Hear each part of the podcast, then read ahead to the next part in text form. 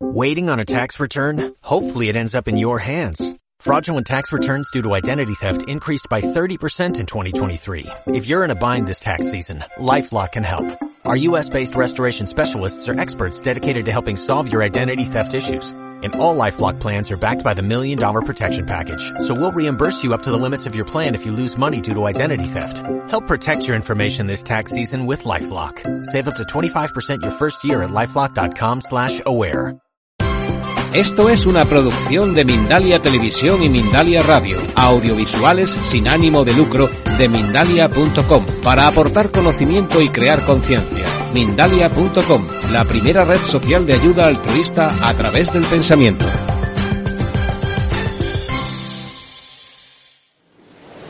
Buenos días a todos. Primero, eu queria pedir desculpas porque eu fui cometer alguns erros de espanhol, porque eu sou brasileiro. Já estou aqui há cinco anos, pero sempre há problemas com os verbos. Então, nós vamos falar agora Nós vamos falar agora sobre a reencarnação. Já foi falado aqui algumas vezes e la última apresentação de que a reencarnação é a prova de la divina. Sem a reencarnação, Deus seria bastante injusto. Para as pessoas que estão bem de saúde, que estão bem de emprego, bem de família, que estão felizes, não importa pensar em reencarnação.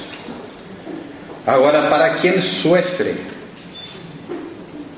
para quem tem problemas, para os filhos, os padres e madres que têm filhos enfermos, filhos que nascem de maneira com o corpo totalmente uh, assim não, não normal, cegos, ninhos com eh, total discapacidade, sem cérebro erros, ninhos, com toda forma de sofrimento, aonde estaria Deus para isso? É bastante fácil a explicação de muitos religiosos que Deus que, que, que dizem que Deus tem razões que nossa razão desconhece. Pero isto é muito fácil de dizer. Agora, se hablamos, se os espíritos nos hablam da reencarnação, se os livros de Allan Kardec nos dizem da reencarnação, a pergunta, e se habla que Jesus é o maior modelo e guia de las enseñanzas para nós outros, então, Jesus deveria ter hablado de, de la reencarnação, seria lógico. Pero antes de Jesus, também, através da lei mosaica, deveria haver também coisas sobre a reencarnação. Então, é disto que nós vamos falar agora. Há uma outra coisa também. Eu venho de uma família extremamente católica e, e me foi dito várias vezes que a reencarnação era uma coisa absurda e que a Bíblia sempre falava que não existia a reencarnação. Então, nós vamos discutir isto nesta parte da tarde. A ruta de nossa charla hoje será nós vamos falar do Antigo Testamento, a Torá, que sugere reencarnação. Vamos falar do Novo Testamento, passagens que sugerem a reencarnação. Os argumentos das igrejas convencionais que dizem que a reencarnação não existe. E vamos falar como isto levou o Império Romano, a Igreja la reencarnação e verificar e constatar que o pecado original e o purgatório vieram para reemplazar a reencarnação. Muito bem. Antigo Testamento ou la Torá. Aqui tem dois versículos de sabedoria de Salomão e de Job. Lo primeiro, eu era um muchacho naturalmente bueno e havia recebido uma alma bondadosa, ou mais bem, sendo bueno, vino a um corpo sem mancha.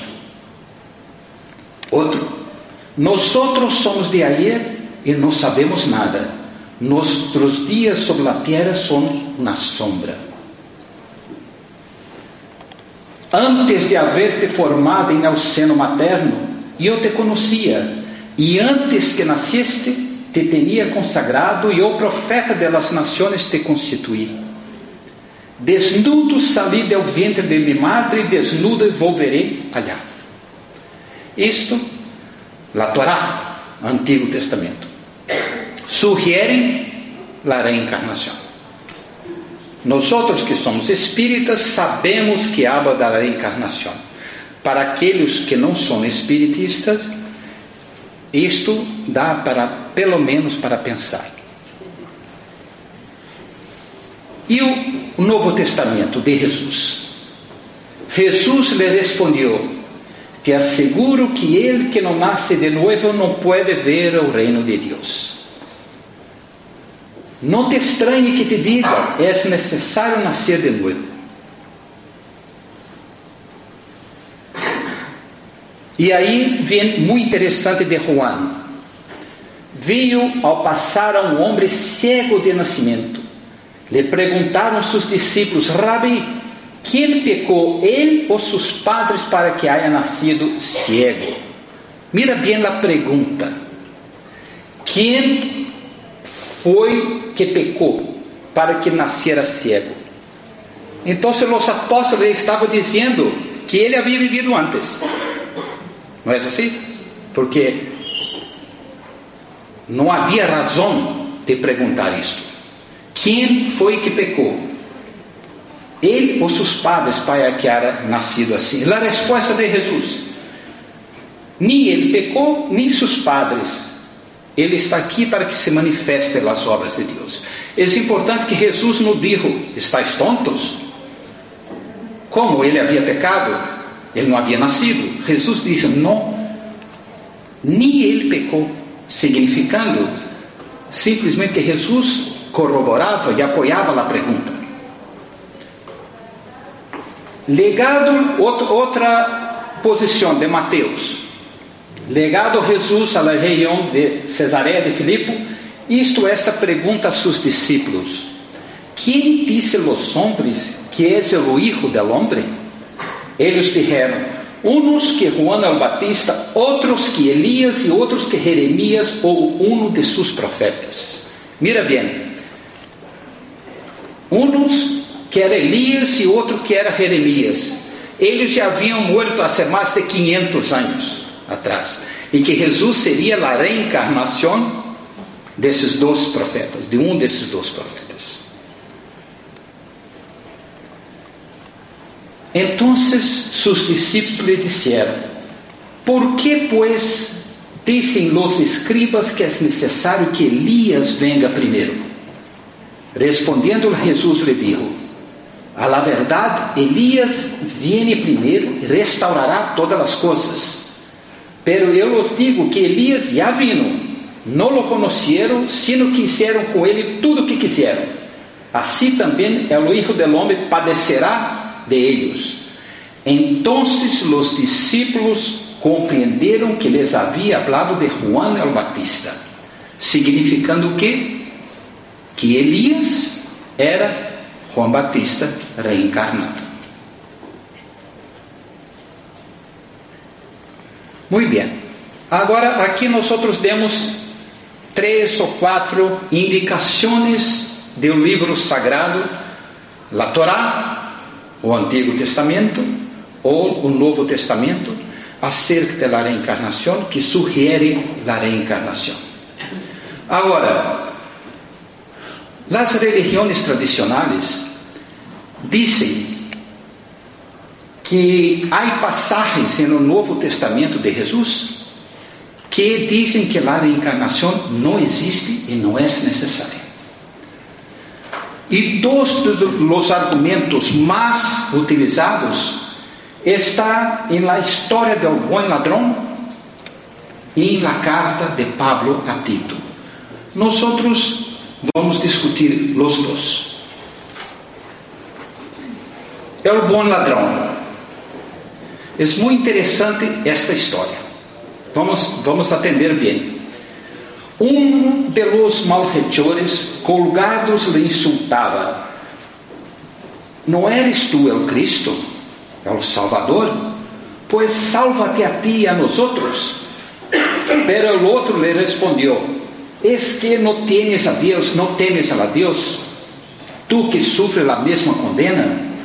Nós outros com razão, porque nós outros hemos merecido nossos hechos.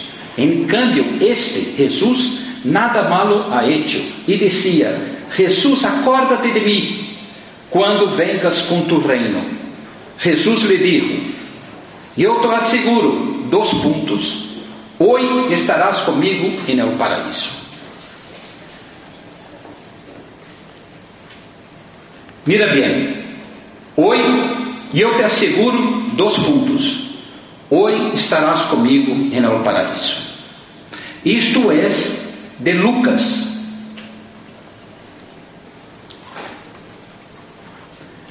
Esta então é a resposta que Jesus, de Jesus usada para justificar lo innecessário da lei de encarnação. Pois Jesus habría perdonado os pecados deste homem e levaria sua alma ao cielo independiente de todo o mal que havia hecho. A frase é esta que está aqui.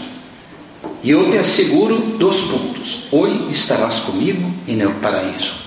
E analisando desta maneira, estão corretos que Jesus havia perdonado. Pero há algumas questões assim a discutir. É o diálogo realmente se passou? De los quatro evangelistas, solamente um lo menciona, Lucas.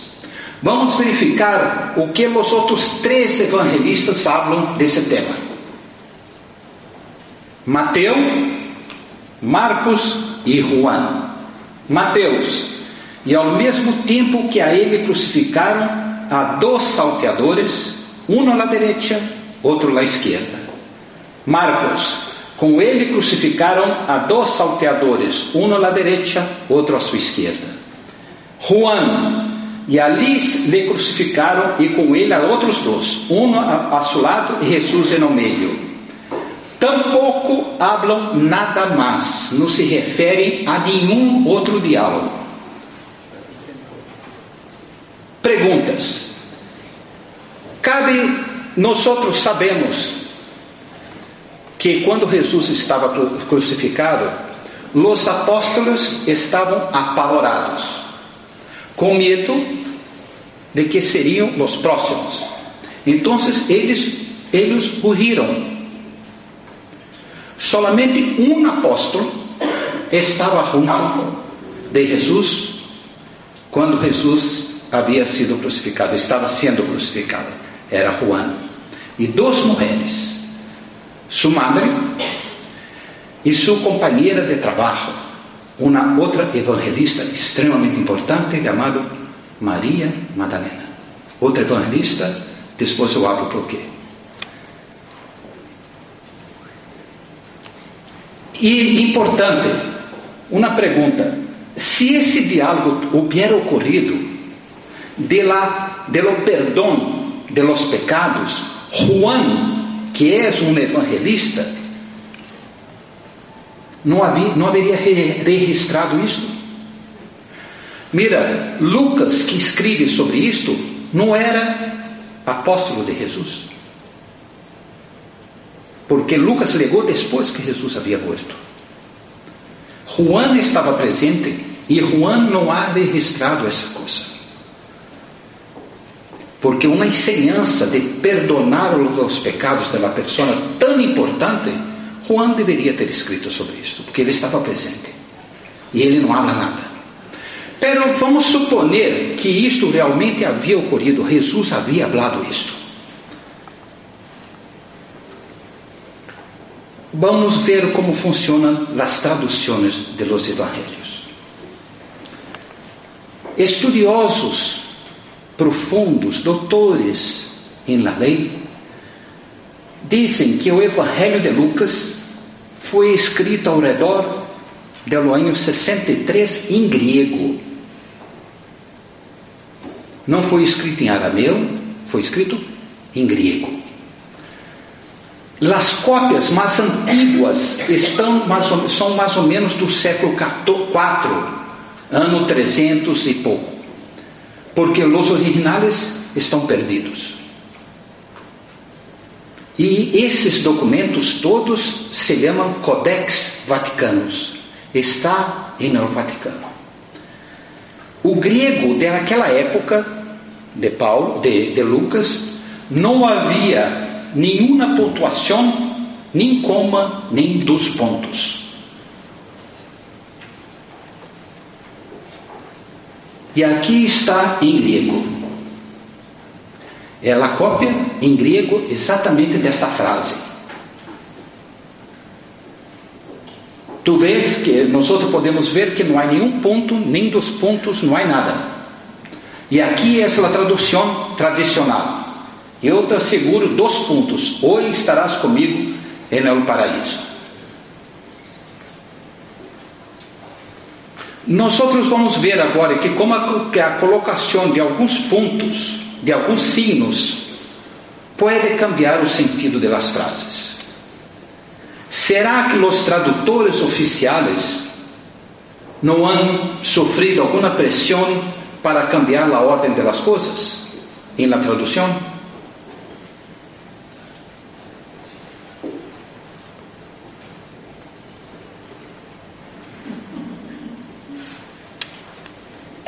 Será que a tradução grega em poder do Vaticano é a versão correta? Lembra-se que passaram mais de 300 anos entre a original e a cópia em poder do Vaticano. Bom, vamos ver aqui. Três versões alternativas à mesma frase utilizando o original grego. Primeira, na versão da igreja está aqui. E eu te asseguro dois pontos. Hoje estarás comigo no paraíso.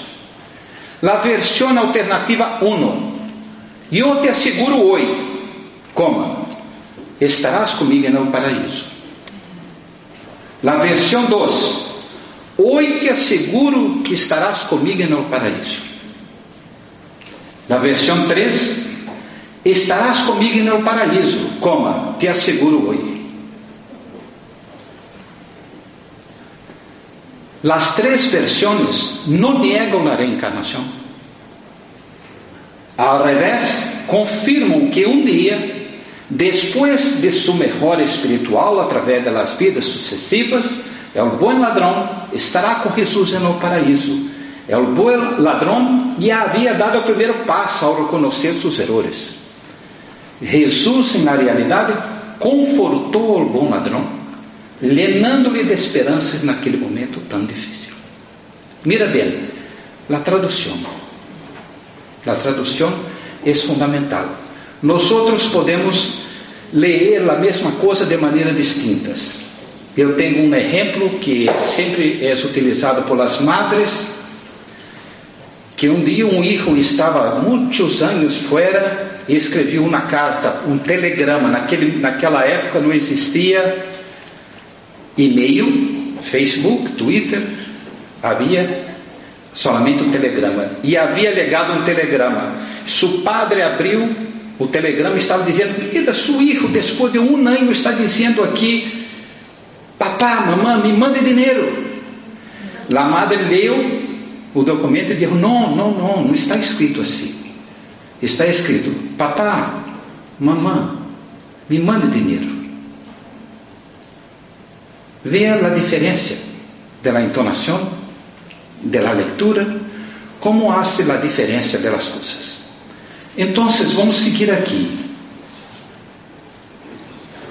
Vamos ver agora a outra, e esta para mim é bastante é, significativa, mais importante. A carta de Pablo a Tito, a versão oficial das igrejas.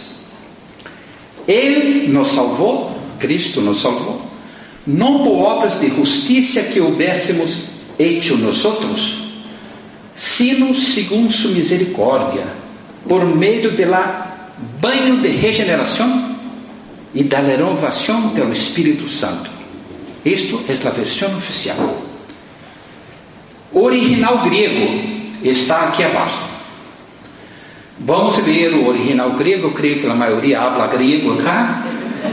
Então, podemos ver aqui que não há nenhum letra grande, maiúsculas, e há uma palavra muito importante aqui em grego.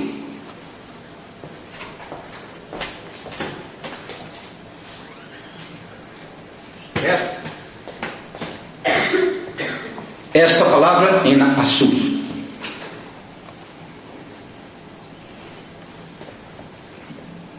El original grego, a palavra em azul significa, está traduzido como palingênese. Palingênese. E esta palavra em qualquer dicionário grego ou espanhol significa reencarnação. Palingênese, palingênese, em qualquer dicionário é reencarnação. O original grego, de posse de Vaticano, está escrito reencarnação. E a tradução correta é esta que está aqui. Ele nos salvou através do lavado de la reencarnação e por la renovação de um Espírito Santo. O que significa isso? Isso é importante lavado pela reencarnação. A reencarnação nos lava dos pecados. E nós outros um dia vamos nos transformar no Espírito Santo, no Espírito puro. Então, o Espírito Santo em letras maiúsculas, criação da igreja. Muito bem, vamos seguir um pouco mais, mas antes eu queria ensinar aqui uma coisa.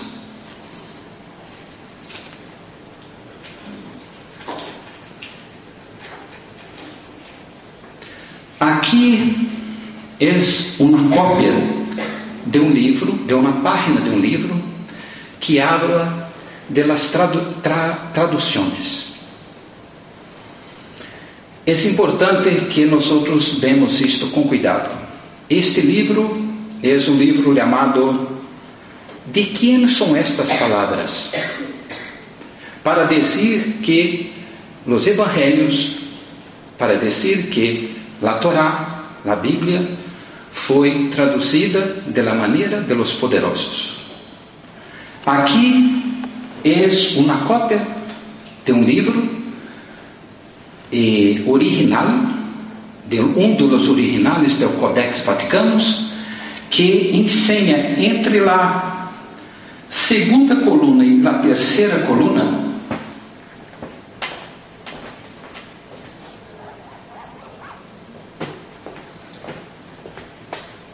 ali existe uma frase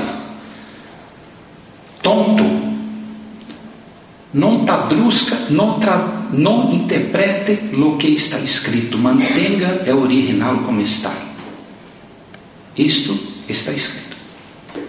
Alguém ha manipulado e um revisor havia escrito isto.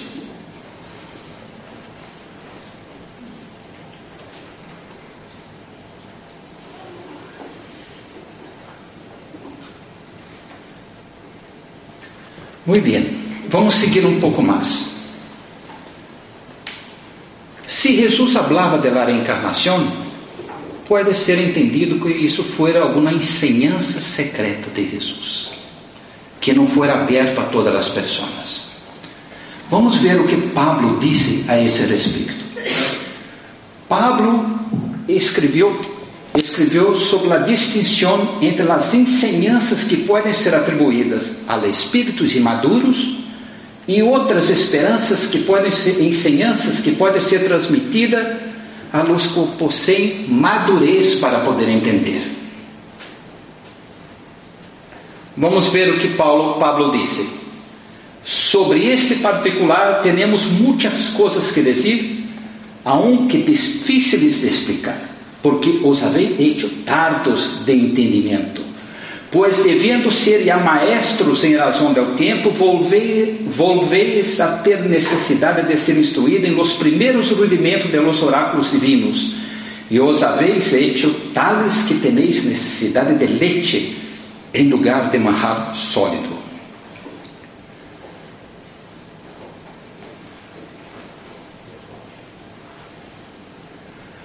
Pois todo aquele que se nutre de leite desconhece a doutrina de la justiça, porque é niño. Em cambio, o manjar sólido é de adultos, de aqueles que, por costume, têm as faculdades exercitadas e ao discernimento do bem e do mal. Vamos seguir um pouco mais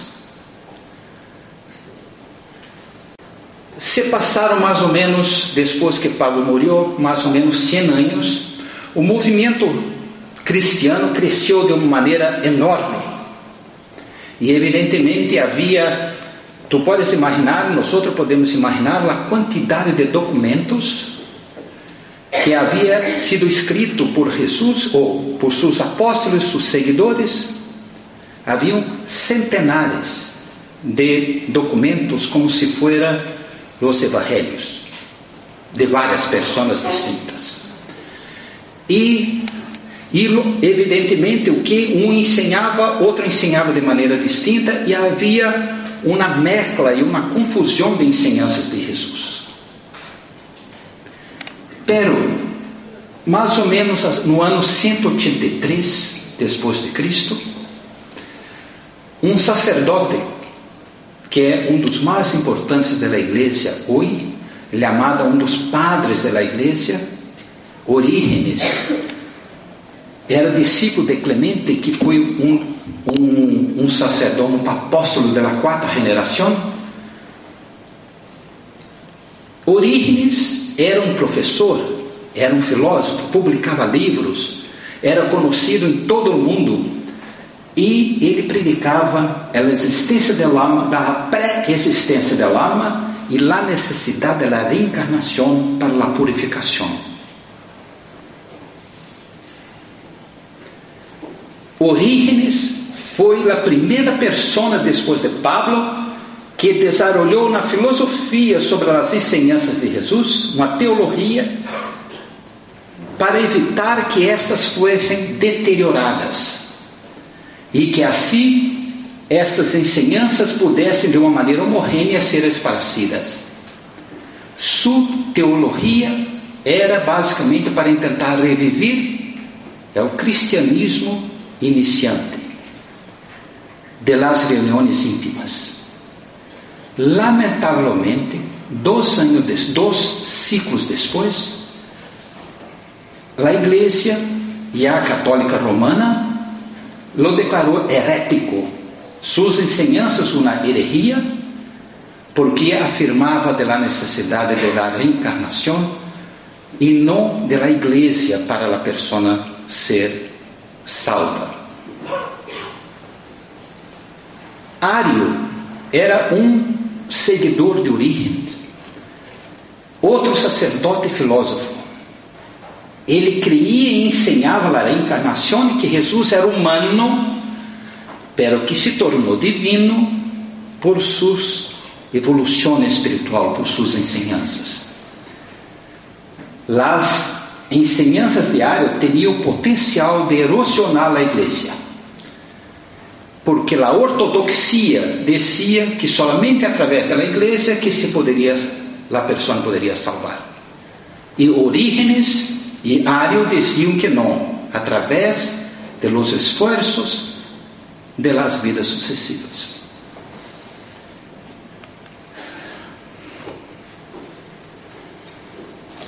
Em los anos finais de Arios, mais ou menos no anos 315, 320, o movimento cristiano se espalhou de uma maneira enorme e ligou a ter um poder muito grande dentro do Império Romano. Esse é extremamente importante. O que eu vou contar aqui agora é como se fosse uma novela, com tramas. E a grande maioria dos cidadãos romanos e dos escravos já pertenciam a este movimento cristiano. E os ah, assessores do imperador Constantino que era o imperador de Roma, diziam para ele: Mira, essa religião é capaz de desmoronar o Império Romano. Temos que fazer alguma coisa a respeito.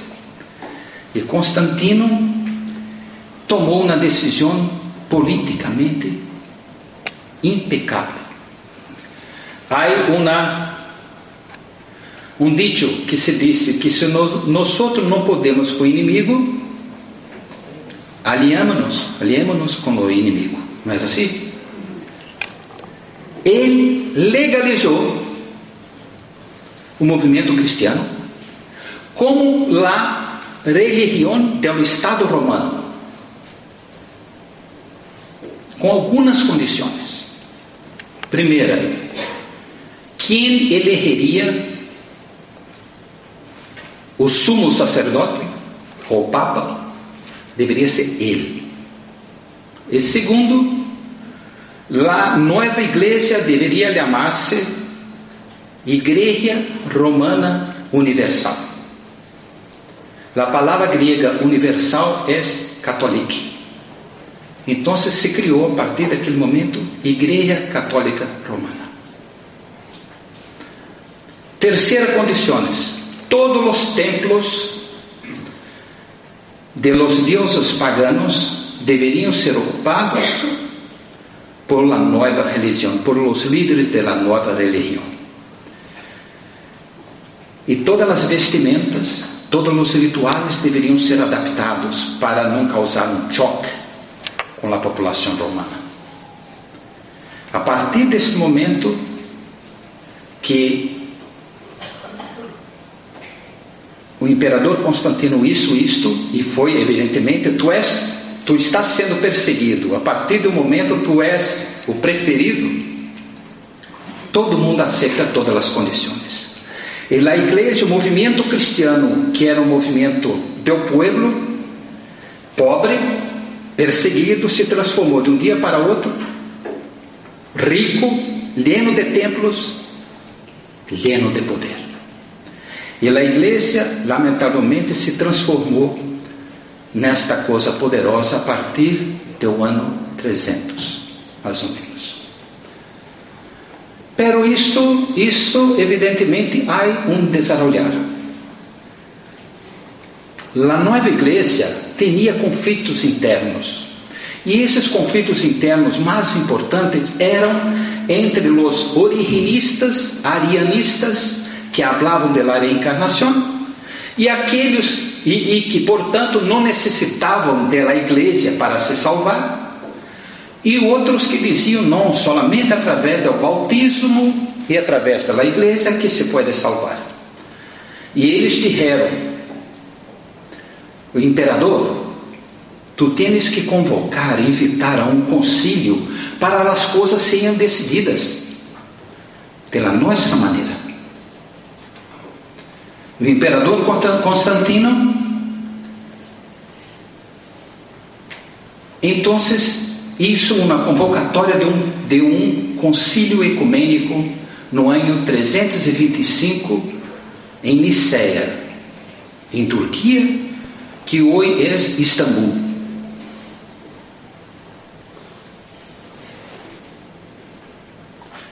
E algumas decisões foram tomadas bastante sérias neste concílio. Vou passar o outro slide para que nós outros venhamos isso com detalhes. É importante dizer que a igreja, e naquele momento, estava em dois locais: em Turquia e em é, Roma. E havia 800 obispos, 500 estavam em Roma, 300 estavam em Turquia. Os 500 que estavam em Roma eram originistas, arianistas, que creiam na reencarnação. Os 300 que estavam em Constantinopla, em Niceia, eram contra. O que que Constantino isso? Ele simplesmente ha convocado, proibiu a legada de los obispos de Roma. De los 500 de Roma legaram solamente, solamente seis. E o Papa foi proibido de legar. E na atualidade, o Papa foi colocado na cárcel. Então, os 306 bispos decidiram coisas bastante importantes. As decisões do concílio Primeira, Jesus se transformou em Deus. Jesus, hasta agora, hasta aquele momento, era considerado uma pessoa extraordinária, como nós outros sabemos, o modelo guia da universidade, de, da humanidade, pero um homem, pero que tinha um poder enorme, era um espírito mais avançado que havia legado no planeta Terra. E como naquele momento as pessoas naquela época não entendiam da mediunidade, dessas coisas todas, tudo que Jesus fazia era considerado um milagre e sendo um milagre somente um hijo de Deus poderia ser isto. Então, ele foi considerado Deus. E de los mais de 100 evangelhos que existiam na época, foram elegidos somente quatro Agora, por que solamente quatro? E diziam, para justificar uma das justificativas, cre, creiam, é verdade o que eu estou dizendo, nada aqui é fantasia, tudo isso é história em livros históricos. Foram quatro evangelhos foram escritos, foram elegidos. E uma das justificativas é porque há quatro ventos cardinais, norte, sul, leste e oeste. Então, somente pode existir quatro. E uma outra justificativa é que colocaram por sobre a mesa os mais de 100 evangelhos e julgaram, e, eh, viraram a mesa e somente quatro evangelhos se quedaram. Os outros 96 caíram no suelo. Essas foram as justificativas para ter quatro evangelhos solamente. E as enseñanças de Arios e Orígenes foram considerados heréticos e seus livros foram enviados para a hogueira. E todos os 96 livros que falavam outra maneira sobre Jesus, sobre as enseñanças de Jesus, foram enviados à fogueira, hogueira e impedidos sua publicação. Lo quinto, los dogmas del batismo e da fé na igreja como os únicos meios de salvação foram institucionalizados. Los documentos desechados. Isso é importante também. Los documentos, esses documentos todos que foram enviados à fogueira para serem queimados, destruídos, houve alguns sacerdotes, monges, que han elegido algum deles e colocado em alguns potes de cerâmica, vasos de cerâmica e esconderam em algumas cuevas. E foram descobertos há pouco tempo. São, foram descobertos os códex de Nag Hammadi e os pergaminos do Mar Muerto. Vamos ver o que, que esses documentos que foram descobridos há pouco tempo, mais ou menos 60 anos, entre 50 e 60 anos atrás, dizem. Estes são os evangelhos apócrifos que abalaram a igreja porque haviam evangelhos de Maria, de Tiago, de Felipe e os outros evangelhos. O evangelho de Tomás quando ustedes se vejam como são agora, ustedes se sentirão felizes. Pero se ustedes viessem suas imagens como eram antes, como ustedes sofreriam? Outro, orem e vigilem para que um dia ustedes não necessitem mais nascerem na carne, que pudessem livrar-se delas amaras desta vida.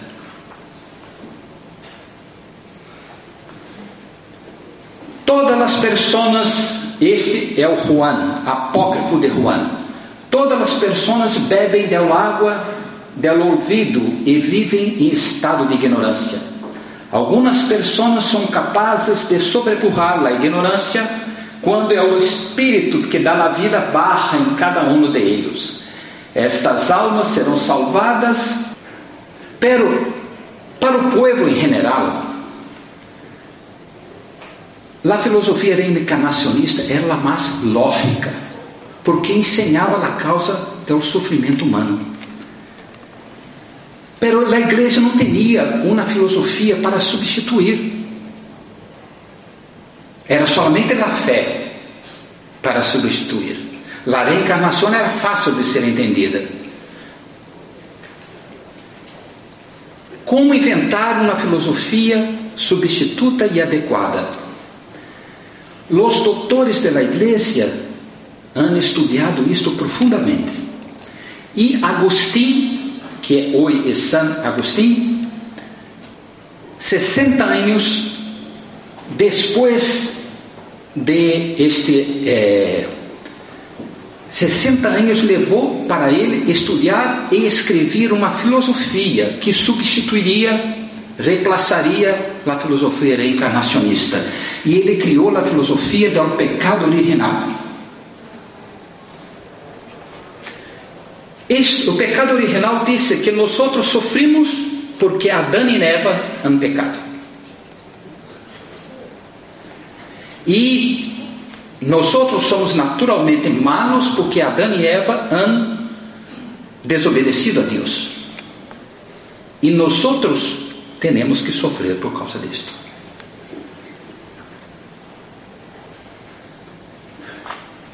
Assim, nós somos nascidos com o pecado original, transmitido através do sêmen durante a relação sexual que nos deu origem. Este é o pecado.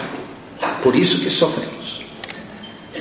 Pero não foi tão fácil ser aprovado isto levou mais de 100 anos para ser aprovado e foi aprovado no Concílio de Trento no ano 529.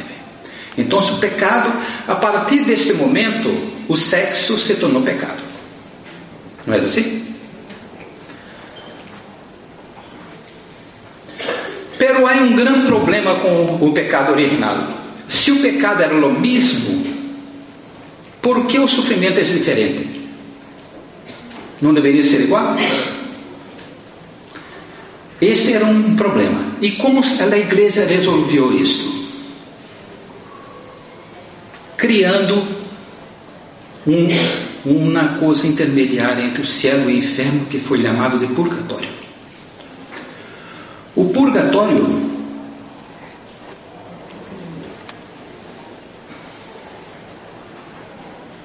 foi, no, foi aprovado no ano 593 Pero ele era tão complicado de ser entendido e de ser aprovado que quase levou mil anos para ser aprovado. Formalmente foi formalmente aprovada no Concílio de Trento, mil anos depois. Porque ele dizia que as pessoas que não são tão malas para o inferno, tão buenas para ir ao céu, se quedam nesse local intermediário.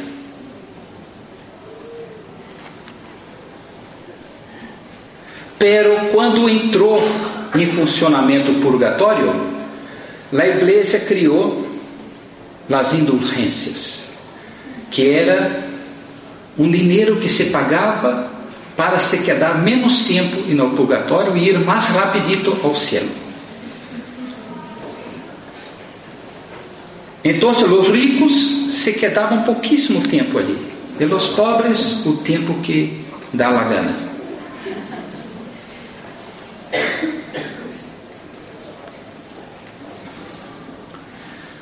Lamentavelmente, a igreja, que eu tenho um respeito enorme, porque é a religião mais importante que existe no mundo hoje, e que habla de Jesus, de suas ensinanças, e creio e tenho todas as provas que ela está cada vez mudando mais, se espiritualizando mais.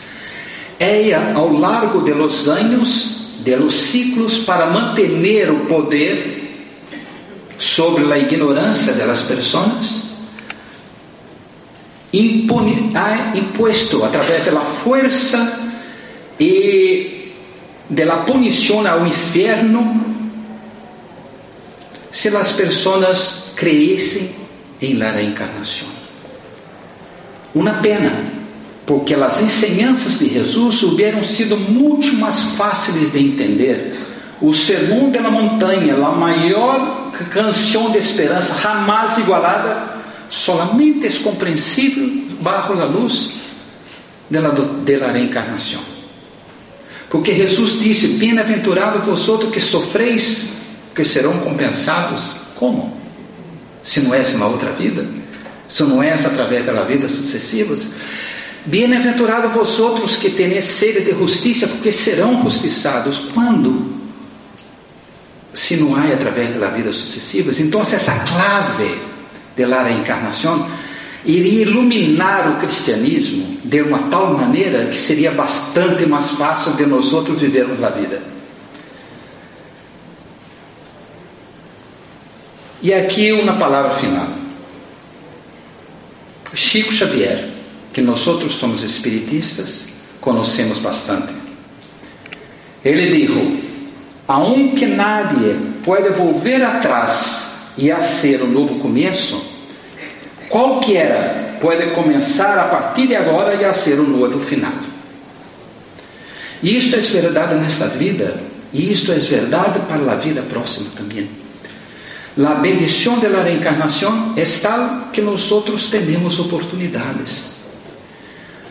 Hoje temos melhores oportunidades de ayer e cada vez mais. Foi dito também que o mundo está barro na transformação e que nós outros, e para que o planeta Terra seja evoluído, os espíritos têm que ser mais evolucionados.